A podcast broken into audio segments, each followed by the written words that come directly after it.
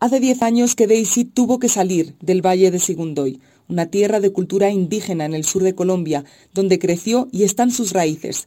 Ella es víctima del conflicto. Mi papá era presidente de la Junta de Acción Comunal de, la vereda donde nosotros vivíamos. Tuvimos algunos inconvenientes, eh, algunas amenazas, entonces se decidió nosotros salir, ¿no? Salir de Sigundoy y venirnos a sentar, digamos, acá. Daisy pertenece a la etnia Kamsá y a los 17 años llegó hasta Mocoa, en el Putumayo.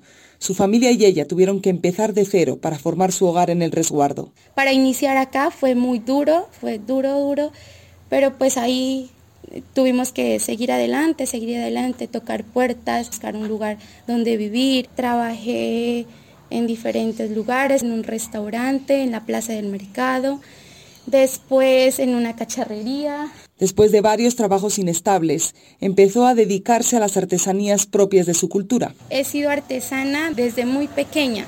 Eso ha sido mi, mi fuerte, también poder sostenerme económicamente, collares, aretes, pulseras. Pero el negocio tampoco era estable necesitaba tener una buena educación y contar con un currículum atractivo. En el año 2017 conoció un programa de la Organización Internacional del Trabajo de las Naciones Unidas pensado para víctimas del conflicto, como ella. Formándonos para el futuro, precisamente llegó en un momento donde nosotros más lo necesitábamos. Era algo muy completo porque del manejo de Excel, de Word, ¿no? Nos iban complementando también en la parte de diseño también en la, motivándonos a la parte de emprendimiento. En el 2020 se graduó en este programa como técnico en sistemas y entró a trabajar con el Instituto Colombiano de Bienestar Familiar como auxiliar pedagógica en su comunidad indígena un trabajo que nunca pensó que tendría. Para mí fue una clave fundamental tener el técnico en sistemas porque eso fue lo primero que ellos vieron. Con el programa también se dio cuenta de que al igual que su padre, ella es una líder natural y hasta recibió una mención especial por ello. Ahora percibe un salario digno y tiene un trabajo estable.